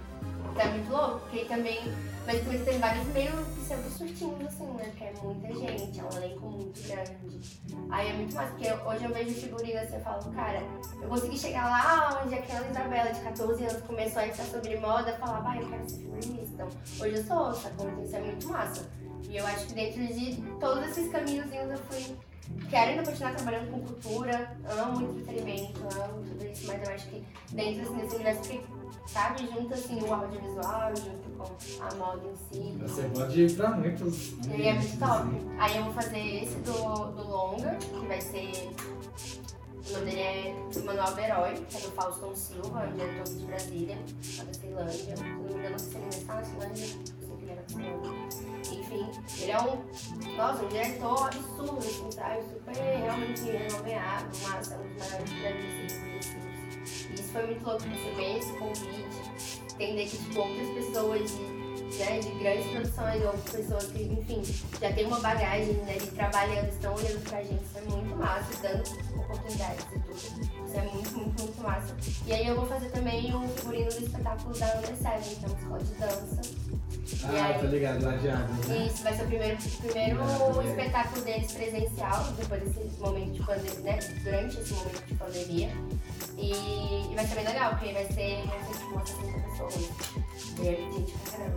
E aí dá rosto e, e forma, e volume, né? Então, eu gosto muito disso, porque eu vejo muito isso. Quando eu comecei a trabalhar com clipe, quando eu comecei a atuar mesmo como figurinista, é, eu via muito que, tipo, quando eu tava ali e falava, bota essa roupa, essa sabe aqui. Velho, era um tchan que sempre faltou. Eu, eu já tá vendo? Como quando a gente, igual isso, a gente não precisa todos os dias, nós, não, não trabalhamos com a nossa imagem, se vestir bem, estar impecável, não. Mas se você está fazendo algo que você vai mostrar essa imagem, você entende que todos os alunos que estão aqui, eles vão conversar com o que você está falando, com o que você está cantando, com o que você está enfim, com tudo isso que existe em volta de você. Então, tipo, é literalmente, hoje eu olho pra tudo e falo, caraca, a gente tem roupa. É igual isso, a gente nem pode na rua, a gente é preso. Então, a roupa é importante, sabe? Então, tipo, é isso, mas não é dono de marca, sabe? Quando, tipo, o, a vestimenta tá ali, representa, dialoga, comunica, sabe? Tá falando por você, sem levar nada. É, você já chegou, sua roupa veio antes de você. É sobre, velho. E, bom, a gente falou sobre referências, eu queria que você falasse um pouco quem são suas referências, tipo, véio, você tem alguma referência específica? Ah, isso é muito louco. Eu não tenho, eu não sou aquela pessoa que tem ídolos e pessoas que admiro demais e tal. Tipo, é isso, num, numa base de referência de vida, tipo, minha família, pai e minha mãe. Mas numa base criativa e profissional, assim, tipo, profissional, por incrível que pareça meus amigos. Porque eu tenho, tipo, uma rede hoje de amigos e de pessoas que eu posso minimamente ter um carinho, um contato, assim, que são as pessoas que realmente, quando eu comecei a trabalhar em todos esses setores, eles eram minhas referências, entende? Tipo assim, isso. Quando eu comecei a trabalhar em evento, a Nanda Picorelli, ela era a produtora que eu olhava e falava assim, Nanda, você, Nanda, eu quero poder te conhecer, eu quero poder trabalhar com você, sabe? Tipo, ela era a minha referência. Porque ela, ela é uma mulher, tipo assim, sempre muito profissional, sempre, tipo, sabe, todos aqueles elementos, assim, ela trabalhava com a parte social, ela, ela é uma das donas da revista Traços, e bagagem social pra dentro dos eventos. E, enfim, tipo, a Nanda ela era minha referência dentro do evento. O Lapa também, que é um produtor assim, absurdo. Rodrigo Lafagesse, tipo, ele também era minha referência do, dos eventos. E eles eram meus amigos. E aí, tipo, jogando pra outro cenário, tipo, quando eu comecei a trabalhar com, com desfile e tudo, querendo ou não, quando eu comecei a conhecer mais de perto, tipo, o Fernando Lachman, ele é um, um produtor, um dos maiores, tipo, stylists de Brasília, e coordenador de casting, que faz e tudo. E, tipo assim, eu trabalhei com ele, e hoje eu tenho um contato dele, tipo, ele fala, amigo, eu preciso de um help Então, tipo, é muito louco, porque, querendo ou não, eu admiro muito os meus amigos, sabe? Tipo, e não só por eles serem meus amigos, mas porque a admiração vinha antes. E hoje poder conquistar a amizade deles, ou poder ter minimamente uma comunicação ela tipo, mostra e fala, velho, eu, eu conheço a pessoa de fato pra poder admirar ela, entendeu? Uhum. Tipo, eu conheço como ela é ser humano, se ela. Eu acho ela simples, se ela realmente. Porque um trabalho bem feito, todo mundo faz, pelo menos um trabalho bem feito durante a vida toda, sabe? Então, tipo, eu sou muito isso, eu sou muito, muito, muito fã dos meus amigos, eu sou muito fã de, tipo, igual isso, a, Coutinho, a Fê, a Fê Coutinho é tipo uma das minhas melhores amigas e ela foi a pessoa que me introduziu na fotografia, de pegar uma câmera profissional e falar, Isa, pega. E pra mim ela é a melhor de Brasília, então ela é minha amiga, porque é só o trabalho dela, você vai falar. Mas sem dúvidas. Então, Salve pra Fê aí, inclusive. Salve Fê Coutinho, maravilhosa, eu te amo deusa da minha vida. E a Fê é muito engraçada, porque ela era muito isso, tipo, a gente se conheceu antes de minimamente ser amigas e, e do quesito profissional também trabalharmos juntas, ela era uma menina que chegava, ela era amiga dos meus amigos, e ela chegava no rolê e ela mostrava muita moral. Ela chegava sozinha, ela chegava, ela tinha bebida dela, ela usava as coisas que ela queria, ela fazia o que ela queria, ela não dependia de ninguém, ela só chegava, era bonita, conversava de boa, sempre aquela pessoa perfeita, simpática, tudo, e depois ela só, tipo, não depende de ninguém, tipo. E embora eu ficava, caraca, aquela cena da minha inspiração. E aí teve um momento da vida dela que ela virou pra mim, ela tava numa transição de trabalho, ela trabalhava na câmera e ela ia sair pra sair, porque o, o mandato acabou, mundo acabou e tipo, ela precisava sair. E aí ela virou pra mim e falou, Isa, é, como eu quero compartilhar com você como é viver do que você faz, do que você ama, como é viver de arte. Esse era aquele momento que eu lembro até hoje, tipo assim, deu sentar e falando, Fernando. Porque você é a pessoa que eu me inspiro, né? Você me cantar isso pra mim faz eu ficar assim, o que tá acontecendo aqui? Mas é tipo, e aí é muito louco, porque foi um crescimento muito junto. Porque ela tinha uma bagagem gigantesca como fotógrafa, mas não como uma fotógrafa profissional. Sacou? E aí foi no momento que ela começou a se profissionalizar. Tipo, é, não, agora eu ofereço serviço, eu faço mais ensaios, eu vou fotografar festa. E ela virou a braba das festas do Brasil, tudo. E a primeira festa que ela fotografou foi. Não vou falar a primeira, porque pode ser que tenha vindo outras antes. Mas a, quando deu o start, assim, que ela começou e não parou mais, foi uma festa que eu produzi. Aí, tipo, eu falei, você vai fotografar? Ela, não, mas gente, não sei o que. Eu falei, vai dar certo, amiga. E a bicha foi, depois disso, tipo, qualquer, quando tava falando, qualquer patrocinado que você vê das festas de Brasília, pô, Crazy Cake, e nanana, era tudo ela, as fotos todas ela. Então é muito massa pra mim ver que, tipo, é que você conhece a pessoa, eu realmente admiro ela, porque eu, sei quem ela é, sabe? Não é só que ela me entregou um trabalho bem feito, ela expôs algo muito massa, não fez. Não, velho, porque fazer um bom não faz. É, Ser gente boa é outros 500, né? É muito sobre. E, véi, sobre os corres aí das marcas, você falou que deu uma pausa aí, véio. o que a gente pode esperar de Isabela Brasil em relação aí às marcas em 2021? Eu vou falar, então, tá, vamos lá. É, tudo começou quando eu abri a Mais 55, que é uma marca de pochetes. E é minha e da minha irmã, a Gabi, maravilhosa. E aí a gente começou fazendo pochete porque a gente tava usando muita pochete. A gente sempre usou muita pochete, na real. Quando, como eu trabalhava muito em desfile, pochete pra mim era perfeito pra poder trabalhar. E aí quando tipo, deu ali, tipo, 2018 e tal, aí veio um boom assim das pochetes. Voltou, É, né? voltou o boom das pochetes e tal, e aí pochete colorida e não sei o que, não sei o que. E aí minha irmã começou a fazer. Eu ensinei minha irmã a costurar, aí minha irmã começou a costurar, porque eu não gostava de costurar, então eu precisava que ela me costurasse, né? Então eu ensinei ela, ela aprendeu, eu falei, amiga, amiga, seguiu vai, a gente seguiu fazendo. E aí, aí a gente fez, nosso foco era muito carnaval mesmo, sabe? Era bordada, cada, tinha várias peças que eram únicas e tudo. E a gente criou um modelo que era um modelo redondo de pochete que até então a gente tinha visto. E foi muito massa, porque a gente conseguiu vender muito, conseguiu vender para muitas pessoas. Tipo, a gente vendeu pra Globo, a gente vendeu pra Budweiser, a gente vendeu pra uma galeria muito top também. E aí, só que aí ao mesmo tempo nossa vida foi andando para outros caminhos. E aí a gente foi meio que lançando coisas mais, tipo, esporádicas, sabe? Da mais 55. E aí depois eu abri a mais a É Isso, que é essa marca de blusas bordadas à mão. E aí ela foi, começou com algumas amigas, era eu e minhas quatro, ou minhas três melhores amigas, nós éramos as quatro pessoas ali dentro. E aí começou, só que aí a gente também viu.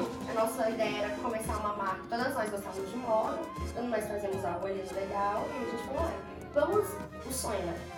Vamos fazer uma marca para juntar dinheiro para Amsterdã. Como se fosse super simples pagar quatro passagens e viagens para Amsterdã. Ok. Aí a gente falou, ah, vamos, o que, que a gente sabe fazer? A gente sabe bordar. Uma, uma só sabe bordar. Eu ensino pra vocês a bordar. Beleza. O que a gente sabe fazer? Ah, você sabe, tipo, dar um cuidar da marca, então botar etiqueta, ter todos os cuidados, entrega, Instagram, nanana. E as outras, aí a Amanda aprendeu a bordar e continuou fazendo, foi a Amanda que todas. E aí, tipo, as outras brothers foram vendo que elas não estavam muito no fluxo. E aí acabou ficando eu e a Amanda, a gente por mais uns dois anos com a marca. E aí a gente resolveu parar porque ela se mudou pra São Paulo. Ela foi pro interior de São Paulo, ela é assistente social e ela foi trabalhar com isso. Ela foi um concurso, foi trabalhar com isso e aí eu fiquei tipo. E aí? Aí eu guardei da ideia, porque eu amo muito a isso, pretendo voltar com elas. E a, a, minha ideia durante essa pandemia surgiu, porém estamos fazer um rolê. E tem tempo na vida também pra que isso aconteça, porque tem marca, é um corre absurdo. É mentira, você sabe disso. É, é um corre, então, tipo, a ideia que eu tô tendo é, tipo, em algum momento poder juntar elas, sabe? Tipo, a isso ser um braço principal, onde a gente faça blusas, faça outras peças de vestuário, e a mais 55 ser uma vertente dentro da isso, sabe? De, tipo, a nossa coleção de bolsas, a nossa coleção de pochetes. Porque cuidar de duas marcas totalmente independentes, separadas, é muito difícil. Eu te admiro muito, porque você faz, são duas coisas totalmente diferentes, é o corre. E, e aí, o outro empreendimento que eu acho que pode ser o que mais aconteça é, em 2019, 2019 eu abri Abril, Abril Espaço Colaborativo, que foi um centro cultural em Taguatinga. E nós éramos uma loja de multifazeres, na verdade, que era um centro cultural, um café colaborativo, onde a gente criou uma. A gente não cozinhava, né? então a gente precisava de comida para atender os nossos clientes. A gente falou: hum, vamos criar uma rede de pessoas que façam coisas de comida gostosas e que não tem lugar pra vender, que vendam WhatsApp, que vendam sejam pessoas passantes e tal. E a gente criou essa, esses fornecedores dessa lista, a gente tinha 12 pessoas, cuidava e a gente tinha uma chefe principal, que era minha tia, que era chamada de cirurgia, tia Kátia, eu tinha Não sei se você vai ver isso, é, E aí a tia Kátia ela foi a pessoa que cuidou muito com a gente desse, desse, dessa parte de cozinha, sabe? De ter os bolos, os pratos, as comidas, era toda a parte de cozinha, assim, ela que meio que cuidava e a gente supervisionava. E aí tinha o centro cultural, a, a cozinha colaborativa, era um ambiente de co-working que a gente deixou. E a gente tinha a loja colaborativa que a ideia era, desde o início, ter uma loja para as minhas marcas. Aí eu te pergunto, o que é que tinha lá? Tudo, menos das minhas marcas. Caracas. Tipo, aí isso nunca chegou a ficar exposta lá na loja. A gente ficou um ano com a loja e aí isso não conseguiu, porque quando eu comecei a abrir, eu falei, não, foi o momento que eu só tinha parado a mais cinco. Ah, é isso. E aí eu peguei e falei assim, vou começar a loja, quando tudo estiver fluindo, eu volto a fazer minhas blusas de novo e volto pra vender lá. Eu não consegui, mas a loja funcionou durante um ano, foi lindo. E aí foi muito massa, porque lá foi um lugar que nasceu, tipo, pra ser a cultura de Tabatinga, sabe? A gente foi num momento onde eu tava trabalhando muito com evento, muito, muito com evento, e aí eu tava muito agoniada de, tipo, ter sempre que vir para o plano para poder me divertir. Porque eu já vinha pro plano para trabalhar, eu já vinha pro plano, plano Brasília, né? Já vinha pra Brasília para trabalhar, já vinha pra Brasília para poder estudar. E aí quando eu queria me divertir, sentar e tomar uma cerveja, eu não podia ficar doidona. Eu não podia beber de verdade, eu não podia fazer nada. Eu tenho que voltar pra casa, eu moro 40 minutos daqui. Então, tipo assim, é outro corre. E aí, eu tinha, uma, eu tinha uma amiga que ela trabalhava comigo muito nos eventos também. E aí ela virou pra mim um dia e falou assim, a gente tava super agoniada, assim, você fala de pra caralho, velho. Sempre tá lá, sabe? Nada acontece pra cá. E é uma massa, porque quando você olha, você fala assim, caracas, Maurício, eu trabalhei em X festas essa semana. Todas foram. Duas, vamos supor, nossa, teve uma que foi muito massa, mas pô, por que, que não rolou uma dessas para as outras satélites. Não rolava. E aí a minha, minha amiga virou pra mim e falou assim, o que, que você acha de a gente abrir um centro... A gente, a gente tava num bar lá em Taguatinga e aí tinha uma placa. A gente tava nesse aqui é que é um bar do amigo nosso. Aí tinha uma placa em cima, escrito assim, alugas. E aí a minha amiga veio falou assim, o que você acha da gente, a gente alugar e criar uma produtora cultural em Taguatinga?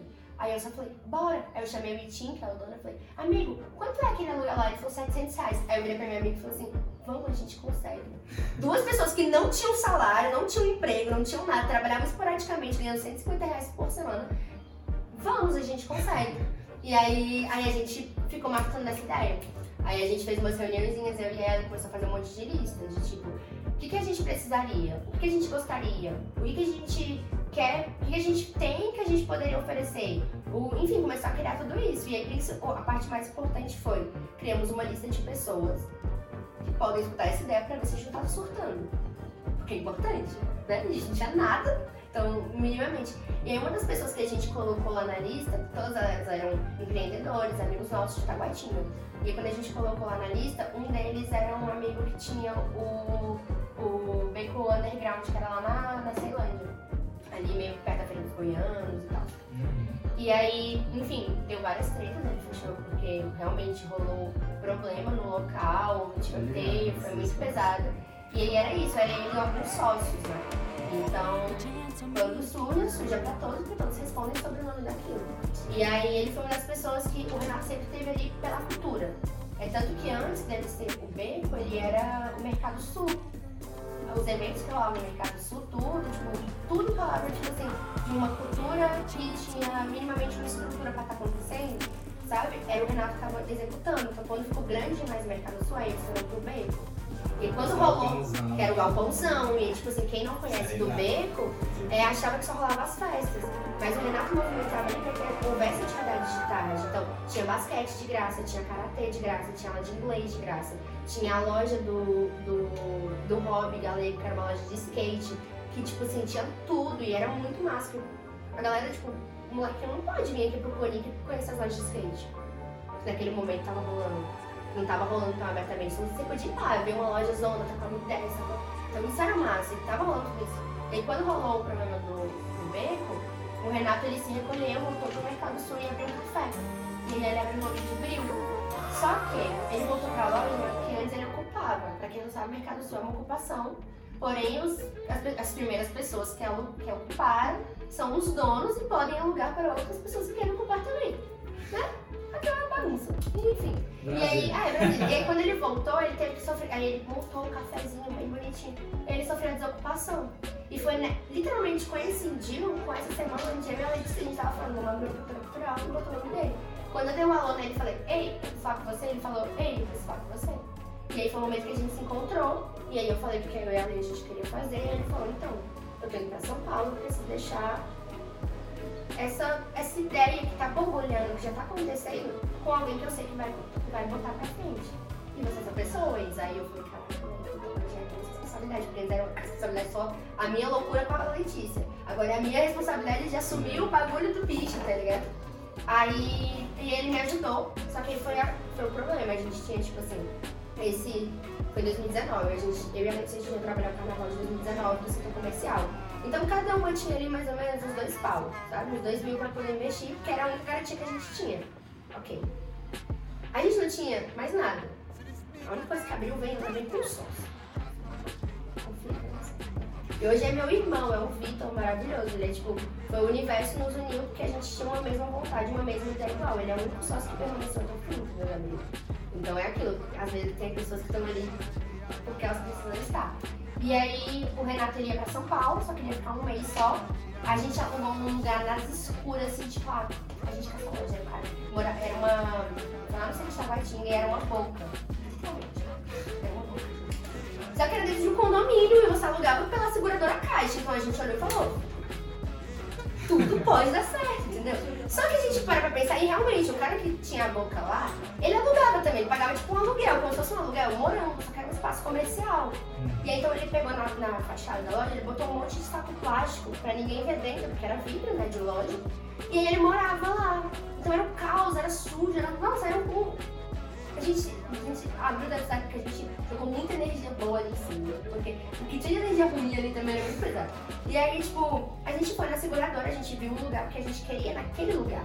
Que era o quê? Era na frente dos cursinhos, na frente do Exatas, na frente do Colégio Único, do meio do Centro Taguatinga, do lado do metro, enfim. Perfeito. Área verde pra caramba, tudo lindo, saca? Só que era isso, tipo assim, tinha um pequeno problema de que era um local totalmente problemático e marginalizado. E aí a gente alugou, a gente tinha apenas 45 dias.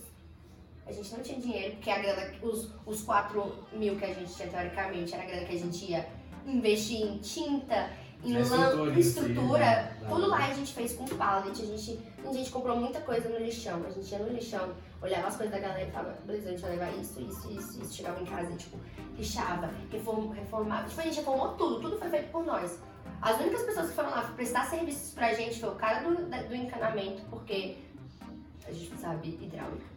O cara do gesso, porque ficou os três pateta embaixo do gesso, assim, olhando e falando, se a gente abrir um YouTube e tentar fazer isso, a gente vai cagar muito mais do que fazer. A gente contratou o cara do gesso. E meu pai, que foi o cara que fez a calçada pra gente. E todo o restante foi nós. E todo mundo que ajudou. Muito amigo, muita gente que acreditou. E a gente abriu. E aí ficamos tipo um ano, sabe, abertos. A gente fechou por causa da pandemia, a gente não voltou por causa da pandemia. E foi um. Ali eu digo que eu realizei um sonho, assim, porque a gente conseguiu fazer acontecer, a gente conseguiu fazer movimento. Em um ano a gente levou 51 atrações musicais, em um ano a gente levou 30. É, a gente levou 36 artistas plásticos, porque a gente fez essa ideia de vocês. A gente pediu para um monte de artistas mandar arte, mandar tudo. A gente fez uma exposição no muro de fora todinho, com vários lances de pessoas diferentes. A gente teve roda de conversa, a gente teve bacurau de graça, não sei que é errado, mas gente, a gente precisa levar cultura para as pessoas, não adianta pirataria da melhor forma. Então levamos bacurau de graça, e aí a gente fazia mostra de filme, fazia vários workshops, né? workshop de chá, workshop de planta natural, de tudo que você imaginar, sabe? Era um momento que, tipo assim, a gente estava ali como sendo um espaço. Todos os serviços que eram fornecidos ali eram terceirizados, teoricamente. Porque a nossa ideia era ser um espaço, sabe? Tipo assim, você canta, legal, vem cantar aqui com nós. Você pinta, legal, bota sua obra pra vender na nossa lojinha. Você faz uma comida da hora, legal, velho, vamos colocar pra vender de novo isso, sacou? Tipo, a gente nunca tirou dinheiro da briga. Nunca, tipo assim, eu e o Vitor lembro que a gente falou sobre isso. Que se, quando a gente fechou e tudo, quando, assim, quando a gente fez minimamente assim, as contas por alto, a gente não tirou mais do que 500 reais durante o ano inteiro. Esses 500 reais que saíram foi tipo pra gasolina, pra gente poder chegar lá e continuar trabalhando, entendeu?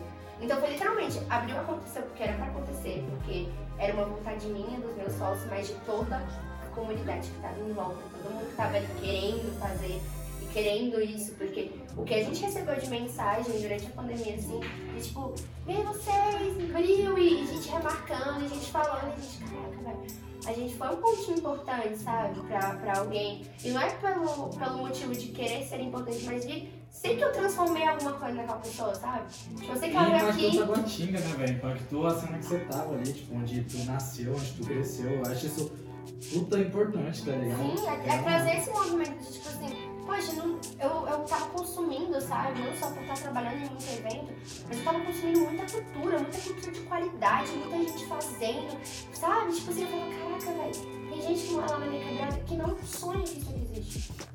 Sacou? Tipo, igual isso, no dia que a gente levou o jazz, a gente levou uma banda de jazz pra tocar lá, velho.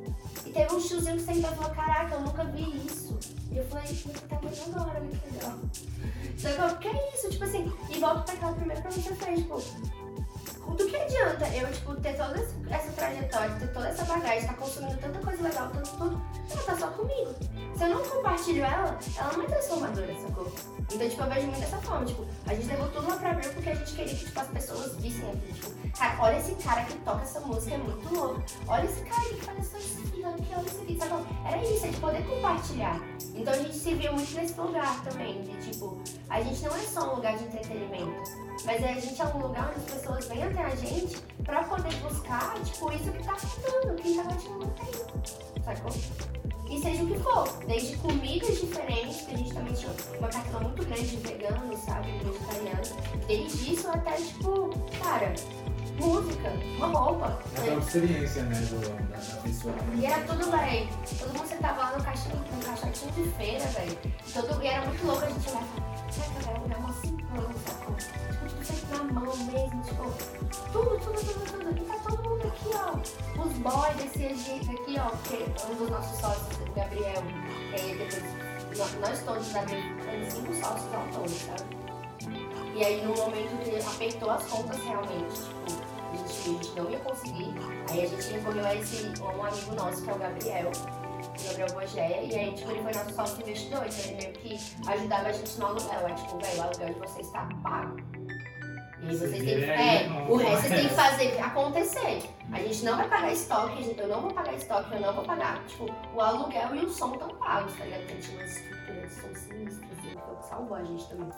E aí, tipo, isso aí tá pago. Do resto, vocês têm que fazer o corre se virar. Então, claro que depois que ele entrou, a gente conseguiu investir bem mais até, porque no momento foi, a gente abriu. Vamos fazer girar pra pagar o aluguel. Fazer girar pra... Aí parou de investimento. A pia, o que não deu pra reformar antes da, da abertura, segue o baile do jeito que tá. Porque quando, quando tiver dinheiro girando, a gente tenta reformar isso aí. E quando ele entrou e ele começou a pagar nosso aluguel, aí a gente conseguiu novamente voltar a investir em pequenas coisas que a gente precisava investir na loja nunca tirando pra gente, porque era isso. Nosso foco de todos os sócios nunca foi fazer aquilo ser rentável no primeiro momento. Claro que era a nossa vontade. Mas no primeiro momento a gente estava só querendo que aquilo fosse real. Que aquilo acontecesse, sacou? Então, tipo, ter ele ali que podia minimamente deixar, saber que. Cara, a gente não vendeu nada esse mês, é verdade. Mas pelo menos o tá pago. Nossa, era tipo assim. A alma saia do corpo e voltava, sabe? Tipo, ai, obrigada, sabe? Mas, tipo assim, e era isso. Então, todo mundo é, ajudou de alguma forma de como podia, sabe? Tinha gente igual isso, tinha sócio que não podia ajudar de forma nenhuma com, com dinheiro. Então, beleza. Era mão de obra pesado, velho. Então vamos ser mão de obra, vamos ser a pessoa que vai coligar, vamos então ser a pessoa que vou profissionalizar vocês, de mandar curso, de mandar não sei o quê, de coligar você com tal pessoa. Então assim, todo mundo ele fez aquilo porque abriu e ia acontecer. A gente só foi os responsáveis de assumir essa responsabilidade pra gente. Mas ela ia acontecer, sabe? Isso ia acontecer, porque era, foi muito grandioso, foi muito lindo. Mas vai voltar, né, um dia, porque agora os focos. É igual isso, eu realizei esse sonho, quero voltar a abrir, eu quero muito. Mas hoje, tipo assim, a gente já entregou o que a gente podia fazer de qualquer forma. Agora, pra voltar, é voltar com mais profissionalismo, voltar com mais bagagem, recursos. né, E com mais recursos, sabe? Tipo, não tem como a gente. A gente já fez na loucura sem grana, tendo 45 dias de carência. Essa história já, se, já foi, mas ela não vai se repetir. Tipo assim, essa coragem aí, ela já aconteceu, ela não vai se repetir, cara. Mas quando eu paro hoje, eu fico, gente, como? Eu não tinha nem um cartão de crédito pra tentar enfiar. Eu não tinha um cartão de crédito pra tentar enfiar. Não tinha nada, era só tipo assim, vamos, qualquer coisa ele tira a gente no tapa. Era tipo isso. Vamos ocupar? Não, não é uma boca? Vamos ocupar. Meio que foi meio que nessa, nesse espírito, assim. Então, tipo, pretendo voltar, mas muita, muito mais cautela, muito mais preparação, tá? Porque é louco. Ter um, ter um empreendimento é muito. Ter uma marca é muito louco. Ter um, uma, um espaço físico daquilo é muito louco. Agora, quando você tem tudo isso e o que movimenta ali, o serviço que movimenta não são os seus, não é você que, tipo, de fato, vai lá, você sabe se o bolo tá bom se você fez. Sim. Se não veio, você não sabe se ele tá bom. Você tem que comer um pedaço comer um pedaço é menos uma pessoa para comprar um pedaço. E aí você come ou você deixa as pessoas te dizerem se ele tá bom ou não? Paga pra ver, literalmente. Entendeu? Era muito isso, tipo, e aí? Deixa rolar. Se tiver ruim, fala, caraca, velho, é verdade, a gente o bolo errado, só é isso. Se não for, dá três cafés de presente pra pessoa. A gente, a gente foi muito na, na, na cara e na coragem, assim, tipo, de bora fazer. E eram isso, eram pessoas que estavam afiniladas no mesmo propósito, sabe? Tipo, a gente quer que isso seja real. Depois que for real, aí a gente se preocupa se vai ser rentável. Porque a gente tinha a noção de que no primeiro momento não tinha como ser rentável se a gente não tinha dinheiro colocado no início. Então, tipo, agora isso. Não adianta você começar uma marca pensando, nossa, eu quero muito, igual eu abri com as meninas. Ai, vamos pra Amsterdã, porque vai ser lindo. Acabou. E aí? Vocês fizeram o que pra conseguir ir pra Amsterdã? Vocês fizeram a meta. Quanto vocês investiram pra que ela tivesse um giro? Enfim, toda aquela conta pra que ela fosse uma coisa que no final se tornasse uma viagem. Então, tipo assim, a gente no primeiro momento a gente só pensava, isso acontecendo? A gente se vira, se gira muito, a gente faz tudo dar certo, mas vamos fazer acontecer. Quando aconteceu tipo, quando a gente fechou ficou um ano mesmo abertinho, certinho, o momento que a gente fechou foi porque estávamos querendo sair do lugar que a gente estava, porque a gente realmente, como eu falei, era um lugar marginalizado, era um lugar complicado, tipo, mesmo era sempre Taguatinga, era tudo isso. E porque antes era uma boca. Então, depois, querendo ou não, sempre foi um lugar que foi muito liberal, muito legalizado.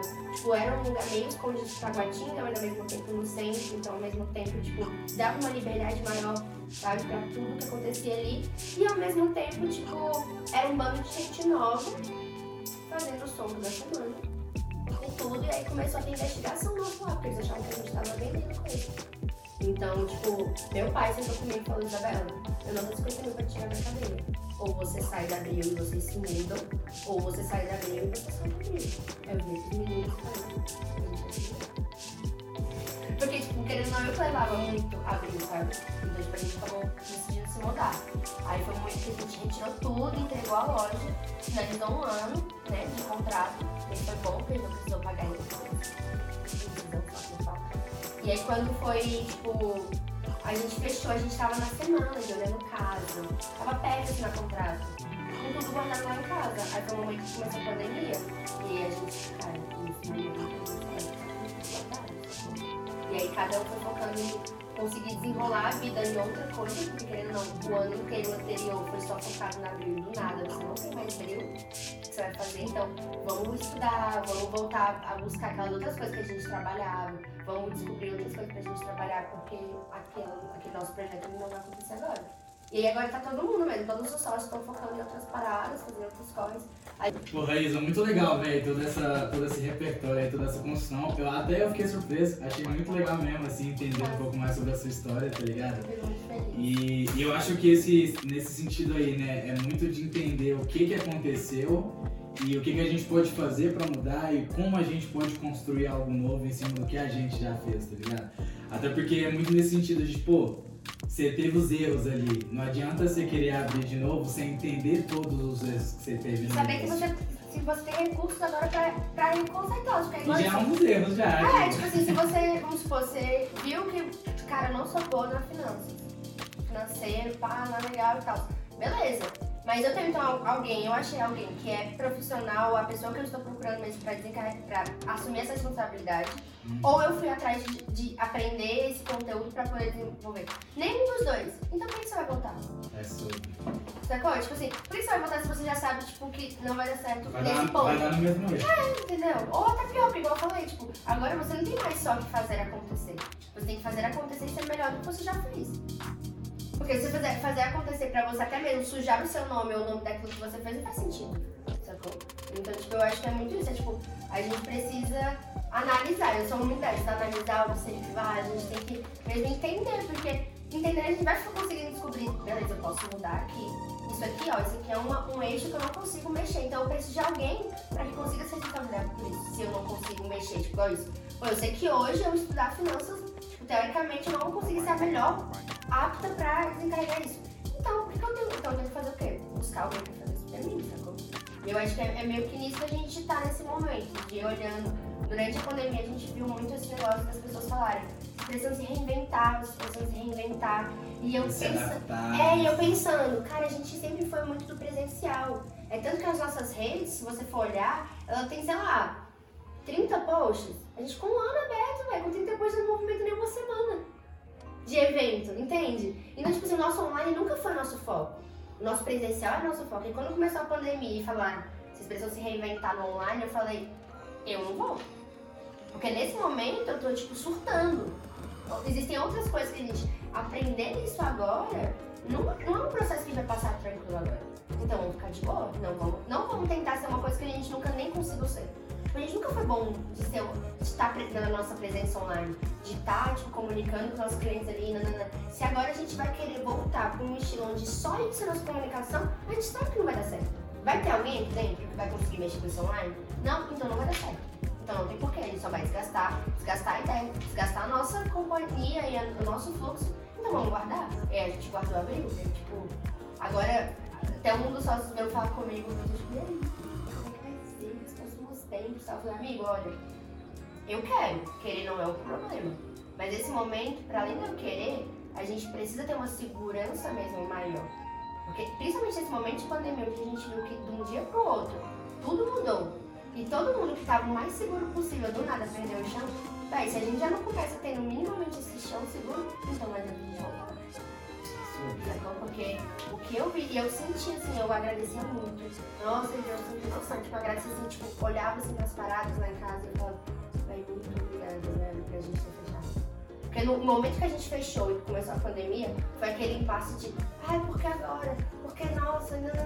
Mas depois que eu entendi todo o contexto geral, eu falei, caraca, se a gente não tivesse fechado, a gente ia ter, tipo, a ideia ia ter morrido porque a gente ia ter que lidar com um fechamento no meio de uma pandemia, onde minimamente estava todo mundo dentro de suas casas tentando se criar uma rotina, criar uma, uma noção de entendimento do que está acontecendo, como vamos lidar com aquilo.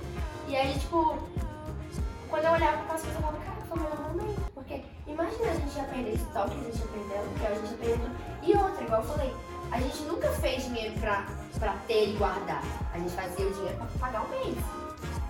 E aí? Como é que é pagar um mês se não tem? Entendeu? Então, tipo, foi, foi um, uma coisa muito louca, mas é aquilo é. Não, não adianta você querer cometer os mesmos. Tipo, mudar e cometer os mesmos erros, sacou? Tipo, então você não tá querendo mudar. Você tá querendo só tentar repetir. Cabeça, tentar repetir, que eu não vou nem dizer que você vai repetir, porque você vai tentar repetir. Se você conseguir, ok. Então, tipo, é meio que assim, e esse é meu impasse hoje das marcas, de olhar hoje, tipo, e de ver o quanto, nesse momento de pandemia também, o empreendedorismo jovem, tipo, deu um boom cabuloso, e eu acho massa, eu acho muito foda. Só que também a gente tem que olhar pelo outro lado do de um campo de concorrência de tudo de universo. Falar assim, cara, os meus hoje, historicamente, concorrentes, que seriam ali, que a gente precisa olhar sempre como um concorrente de disputa, mas querendo ou não. De, de entender o mercado. Né? o mercado como Sim. um todo, eles estão entregando uma qualidade muito boa, velho. Tá ligado? Seja no, na qualidade do tecido, seja na qualidade da entrega da campanha, seja na qualidade do atendimento, não, não, não. E querendo ou não, eu parei de empreender já faz algum tempinho, sacou? Eu comecei a empreender no final de 2017 e até 2019 Tipo, eu empreendi mais na Abril, que foi a música foi, foi um outro tipo de contato. Então, eu parei de empreender em marketing, em roupa, em produzir uma coleção e tudo isso e tal.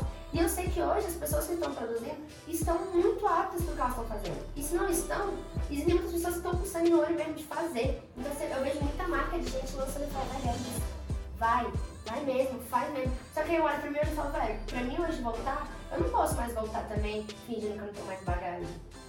Mas para isso você ter recursos. Sim. E é caro hoje você manter qualquer coisa, sacou?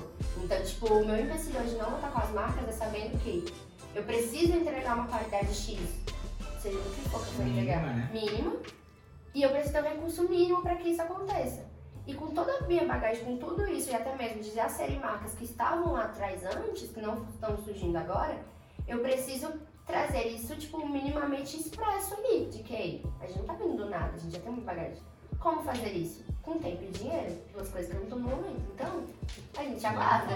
A gente guarda na geladeira, toda vez fala, olha que coisa linda essa geladeira. olha essa prateleira cheia de coisas mais sérias, sacou? Mas é isso, é tipo, não abandonar as ideias. Eu também acho que é não abandonar as ideias. Mas ao mesmo tempo é saber quando é o momento certo de estar com elas em prática. Amadurecer tudo.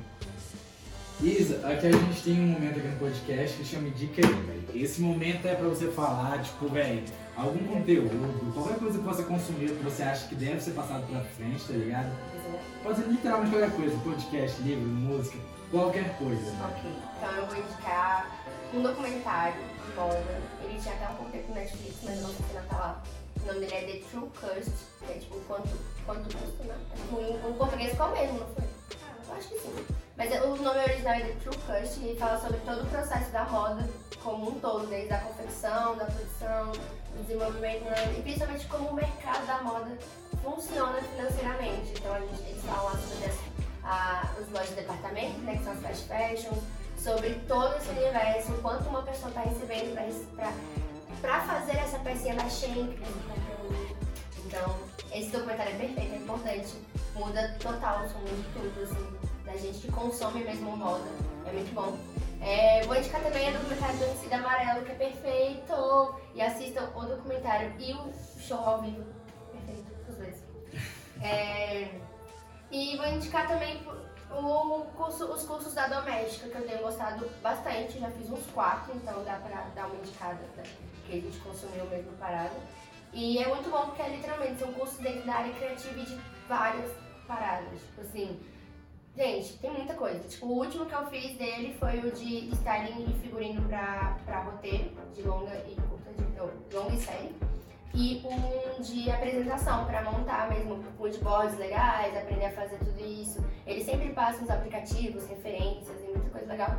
E que não são professores de, outro, de outros países, né? Então é legal que você tem uma bagagenzinha ali, tipo, tá vendo um curso em inglês, em espanhol, não sei o quê. Tudo é, tem, tudo tem dublagem ou legenda em português, então é massa. E todos eles têm certificado. Então, você tá tirando certificado, vamos supor, de figurinista e por 39 reais. Então é massa. Irado, véi.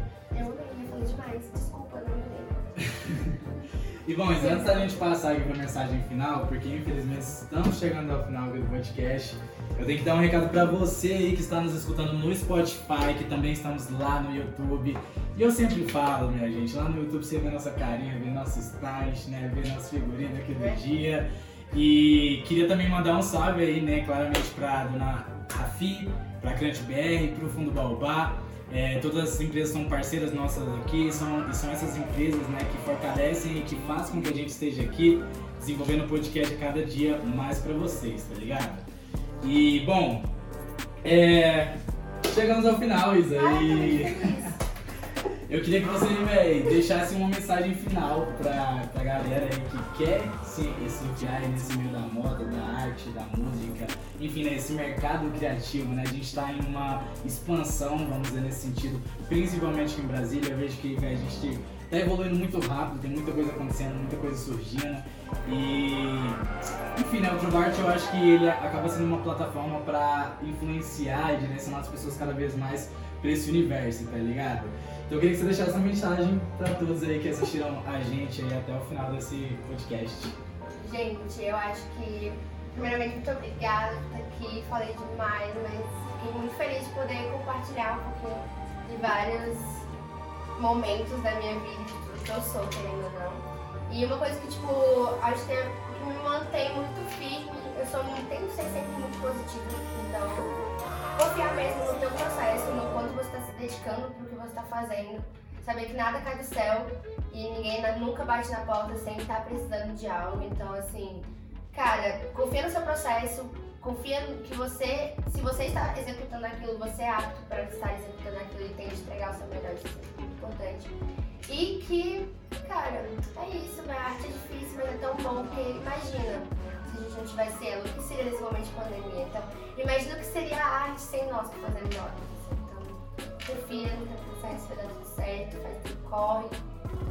E é nóis, a gente se vê por E bom, gente, todas as redes sociais da Isabela, das marcas dela, todas vão estar aqui na descrição, só colar embaixo.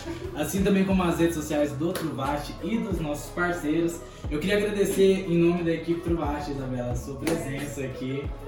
De verdade, velho. Você é uma das pessoas mais especiais que eu pude conhecer aí nesses últimos anos. E é uma profissional que eu admiro de verdade, tá ligado? Tipo, não é à toa que você está aqui. E é isso, gente. Muito obrigado a todos os ouvintes também que nos acompanhou aí. Esse foi o 13 terceiro episódio. 13 confirma. E até o próximo sábado. Muito obrigado. Beijo.